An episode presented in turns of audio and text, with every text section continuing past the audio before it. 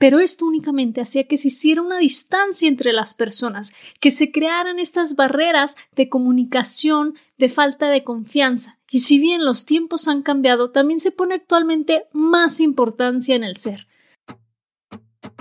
Soy Sofía García y te doy la bienvenida Impermanente, el podcast para sacar tu mejor versión y vivir la vida que quieres. Sacar tu mejor versión para mí significa convertirte en esa persona que naciste para ser, quitando el piloto automático y abrazando todo tu potencial, a la vez que creas un impacto positivo hacia tu entorno y quienes te rodean. Espero poderte apoyar en el camino de convertirte en tu mejor versión. Y ahora, comencemos. Durante los últimos años hemos podido encontrar diferentes tipos de liderazgo muy marcados y muy distintos a lo que estábamos acostumbrados como un líder autoritario y que su palabra era la única que contaba y era escuchada. Estos líderes, como los colaborativos, los exponenciales, los conscientes, también tienen una vertiente que es el liderazgo auténtico. Y con este término gracias a un artículo de opinión que encontré de Daniel Colombo dentro de la revista Entrepreneur, en el que destaca cuatro claves para un liderazgo auténtico.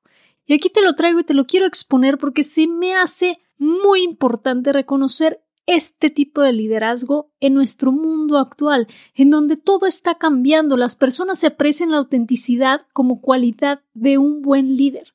Buscan personas que son reales, que están en sintonía con lo que dicen y lo que hacen.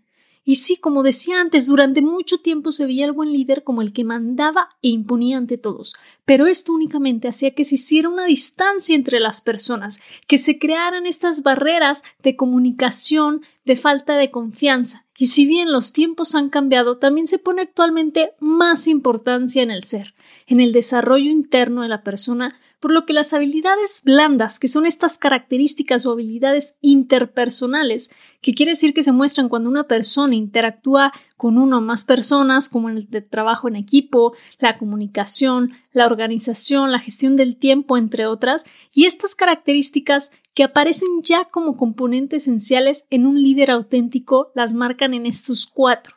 Uno, autoconciencia. ¿Cómo vas a liderar personas si no conoces primeramente de ti? Descubre tus habilidades innatas para lo que eres bueno, buena y reconocido por por qué la gente te busca, por qué la gente te sigue. Reconoce esas áreas en donde puedes mejorar también. Esta autoconciencia también es darse cuenta de que todo lo que hagas y todo lo que digas tendrá un impacto en los demás. Cualquier decisión que tomes y cualquier paso que des tendrá un impacto no únicamente en ti, sino en todos los de tu alrededor. Y esto es ya que, que estés trabajando en un equipo de personas o simplemente en tu familia o en tu comunidad. El número dos es la transparencia relacional. Esto tiene que ver con el ser coherente entre lo que se piensa, se dice y lo que se hace, ya que nuestra forma de hacer y los hábitos diarios que vamos tomando durante nuestra vida bueno, esos no pueden mentir. Vas a hacer lo que sean tus hábitos, estas acciones diarias que consciente o inconscientemente estás decidiendo hacer y dejar continuar con el tiempo no dejarán mentir quién realmente eres en verdad. Podrás disimular durante una junta, podrás disimular durante una reunión o durante un speech de trabajo o en frente de un equipo, pero no lo puedes disimular todo el tiempo. Cuando hay concordancia, la credibilidad en las relaciones aumenta. En un equipo, el que escondas intenciones, información o crees de crear conspiraciones baja la confianza y los vínculos se vuelven más débiles entre las personas, dificultando la comunicación y el enlace que va a permitir que las cosas sucedan y que el equipo vaya y el proyecto vaya hacia adelante. El número tres es el procesamiento balanceado. Y esto quiere decir que hay que utilizar ambos hemisferios de nuestro cerebro y esto ayuda a desarrollar este aspecto. Es un ejercicio de decisión entre las distintas alternativas que tenemos enfrente, tomando en cuenta todo lo que esto representa y todo lo que puede significar, que quiere decir ser consciente de que nuestras decisiones no únicamente no tenemos la última palabra o somos los sabios absolutos de la verdad, sino también hay que tomar otros puntos de vista y estar conscientes que esa decisión va a afectar a más personas. Esta es una parte de la inteligencia emocional. Y por último, el cuarto aspecto es la perspectiva moral. Ser fiel a los propios principios.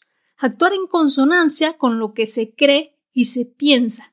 Esto también aumenta la confianza entre las personas. Al hacerte una persona confiable de que crees, piensas y actúas de la misma manera, como estábamos viendo en el punto número dos de la transparencia relacional, que es ser coherente entre lo que se piensa, se dice y se hace.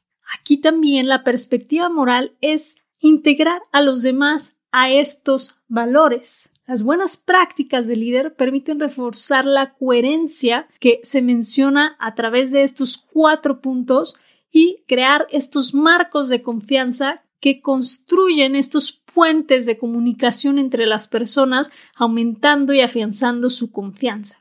El líder auténtico integra, apoya, estimula, motiva y se identifica con valores positivos. Ahora sí, ya tienes estas cuatro características de un líder auténtico que te apunto en este episodio. ¿Cuáles ya identificas en ti? ¿Cuáles detectas que puedes pulir un poco más y trabajar en ellas? Atrévete a ser un líder. Atrévete a ser auténtico. Muchas gracias por quedarte conmigo en este episodio. Si te ha gustado no olvides suscribirte, calificar y dejarme una reseña. Y felicidades por estar en el camino de convertirte en tu mejor versión. Por favor comparte este episodio por todos lados. Así me ayudas a llevar este podcast a más personas que podrán apagar el piloto automático de sus vidas. Recuerda que me encuentras en Instagram como Soy Impermanente, donde la conversación durante la semana continúa. Hasta la próxima.